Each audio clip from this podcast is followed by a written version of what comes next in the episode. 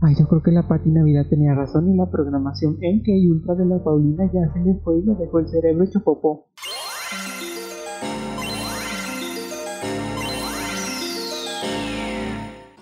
Hola criaturas, bienvenidos a este subpodcast de confianza, Joteando la N potencia, en donde discutimos temas de actualidad variada con su consabido y respectivo punto de vista gay, pues eso somos. Antes de comenzar, déjame hacerte una pregunta. Criatura, ¿tú qué tanto joteas? Ahora sí, comenzamos.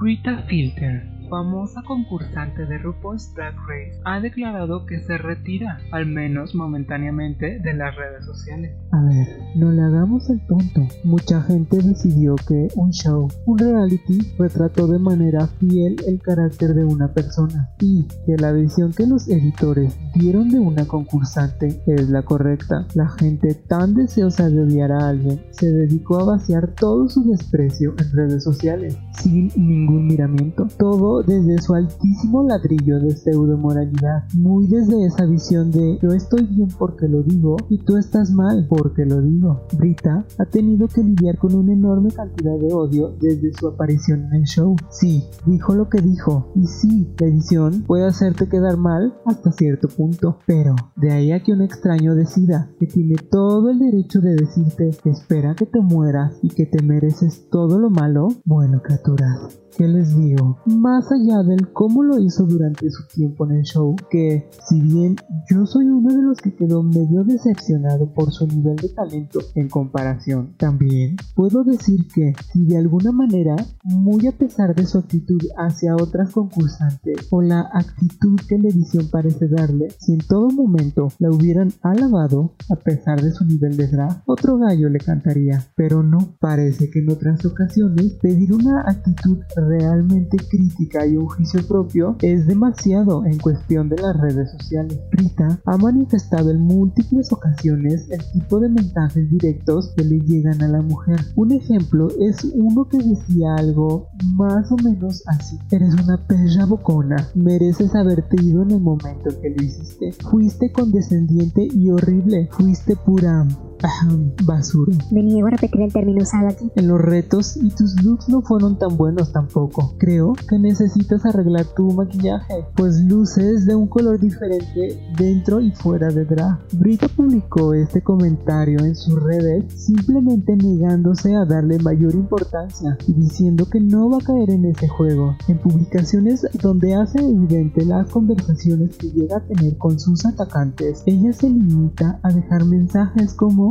Dios te bendiga. Espero que estés seguro o segura durante estos tiempos de incertidumbre, etc. Trata de dejarlo ahí, pero es evidente que la gente espera que el otro lo escuche nomás porque se les da la gana. En una publicación, Rita dijo, me llegan cientos de mensajes así al día mientras estoy en cuarentena, sola, en casa de mis papás. Una persona me dijo que si me veía en los andenes del metro, me empujaría a las vías frente al tren que llegase, porque no le gusté en el show. Nunca he estado tan agradecida de ser eliminada. Así el odio disminuye, no se detiene, pero disminuye. Todos estamos pasando por momentos duros. Trata de ser una guía con amabilidad. Y finalmente se retira con una publicación. Me dije a mí misma que pararía cuando dejara de divertirme. Me voy a tomar un descanso de todo esto porque ya no es divertido. Chequen mi último post. Estaré haciendo un show para una causa que me importa mucho. Estén bien, manténganse sanos y sean amables esto fue en Instagram. Ella continuó en Facebook reafirmando lo dicho de que ya no se divertía y que le estaba pasando muy mal últimamente. Hay quienes intentan culpar a Leslie Jones, pues a partir de que algunos de sus live tweets se volvieron virales, especialmente los que critica a Brita por su actual, mucha gente comenzó a atacarla. Si bien Leslie Jones tiene una base de fans mucho mayor, también es evidente que nunca buscó algo así y, de hecho, lo aclaró en uno de sus lives. Mencionó que no está bien enviar amenazas de muerte a nadie. Dijo que no quería que la atacaran y que ella solo da su opinión sobre lo que ve en la pantalla, que eso no significa que su permiso como para que la gente se comporte así. No voy a negar que sí, en algo tuvieron que ver las críticas de Leslie Jones, que en algo sus lives contribuyeron a que más gente conociera a Brita y que la vieran bajo una luz negativa. Sin embargo, de ahí a que la gente se sienta con la libertad de hacer algo así. Willy otras dragas no hicieron esperar sus reacciones y en redes sociales también expresaron sus opiniones. Divino de Campo dijo, nosotros no hacemos eso, manden amor, no odio. Crystal Method también dijo, incluso las respuestas son del tipo no me agrada pero no está bien, aún son parte del problema. Si no te gusta alguien que viste en TV, nadie necesita saberlo. Aquí no sé si concuerdo del todo. Creo que depende más de la manera en que lo digas, siempre con respeto y así. Rocket Sakura dijo, Brita se va a alejar un poco de las redes sociales para estar bien consigo misma. Están en el foco de atención es estresante y despertar y ver puros mensajes de odio es devastador. Blair Sinclair dijo, la gente olvida que hay personas de verdad detrás de una cuenta en redes sociales. Y bueno, criaturas.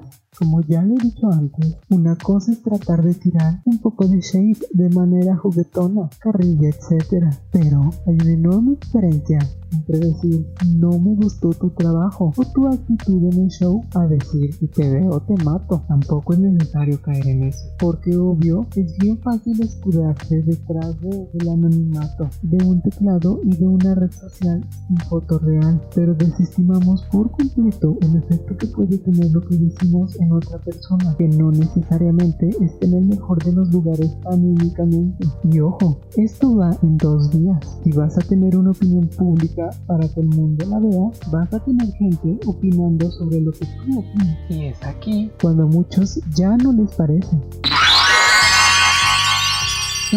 Tema, que pex con la Pau Rubio. Para los que no lo sepan, hace unos días Paulina Rubio hizo un envío en su cuenta de Instagram como parte de One World y de Home, una iniciativa para recaudar fondos para luchar contra la presente pandemia. En este video se le ve un poco errática, confundiéndose al decir yo me quedo en causa, aunque siendo sinceros lo corrigió inmediatamente. Asimismo, cuando intentó cantar algunos de sus éxitos, pareciera que la letra se le fue y nomás no podía inventar una que encajara más, y agregándole algunos melismas, tuve que buscar esa palabra, para adornar más la canción. Pues a ver, a mi parecer no estuvo tan dramático el asunto. Sí se le fue la letra, se actuó en forma errática, pero tampoco estaba totalmente ida o enloquecida como para decir, ay yo creo que la Pati Navidad tenía razón y la programación en que Ultra de la Paulina ya se le fue y le dejó el cerebro hecho popó. Borracha, sí, Siempre puede ser, tal vez hasta más de lo que podría haberlo controlado. Drogada, no me consta, pero pues puede ser también. La más peor actuación del mundo, destrozadora de legado y clavo en el ataúd de su trayectoria, obvio no. Yo digo que no le midió las cubas y entró a live en un estado de poco control. Sí, no voy a negar que últimamente ha tenido algunos incidentes que han dejado mucho que desear para el rumbo de su carrera, tal como el fallo al trabajar junto a Alejandra Guzmán. En días siguientes, una Paulina ya un poco más compuesta, hizo mofa de sí misma al reaccionar a su actuación en vivo con cara de sorprendida y dejando ver con varios segmentos de sus canciones, evidentemente con las letras, que no fue lo mejor que pudo hacer, pero al momento ha aguantado vara como las mejores. Eso o de plano le vale.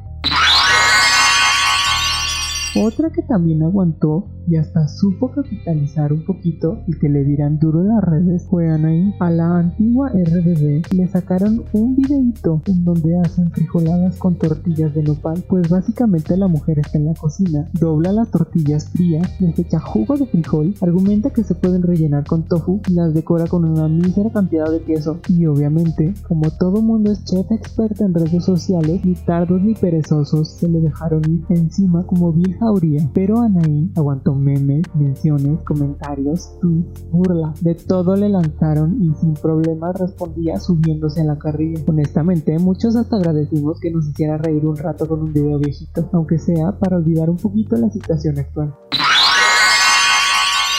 Y ya para terminar, déjenme decirles que la cantante británica Sophie Ellis Bextor, quien es conocida por tener una vida más que privada, casi casi en secreto de estado y por un estilo musical muy de disco de los 70, está haciendo una pequeña fiesta, entre comillas, que transmiten un live en YouTube cada semana. Fiesta entre comillas porque solo está ella, su esposo y sus hijos. En entrevista menciona, cualquier clase de trabajo al momento es todo un reto. La primera semana no tenía ganas, no estaba de humor. Después me encontré a mí misma poniendo poniéndome mis patines, maquillaje y mis lentejuelas. Normalmente no mostraría el interior de mi casa, y mucho menos a ninguno de mis hijos. Pero después pensé, ¿a quién importa? La gente no quiere entrometerse, solo busca una conexión con alguien. Al ser cuestionado un poquito más sobre sus hijos, dice entre risas, tengo estos hijos y no puedo imponerles moldes en específico, solo puedo amarlos y apoyarlos y tratar de guiarlos lo mejor posible. Probablemente esa es la razón por la que son unos salvajes. Los lives que hace son una cosa muy buena divierte un ratito con sus chiquillos y lo divierte a uno como intenta controlarlos mientras no desafía. Estoy seguro que si buscan sus lives se van a entretener mucho,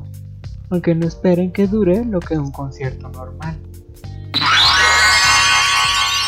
Y bueno, criaturas, eso fue todo por hoy en su podcast de confianza, Joteando a la N Potencia. No se olviden de suscribirse, darle like, comentar, compartir y estar atentos Puede que algún día nos volvamos famosos. Y entonces sí, van a querer. Bye. Y no se inyecten sol, please.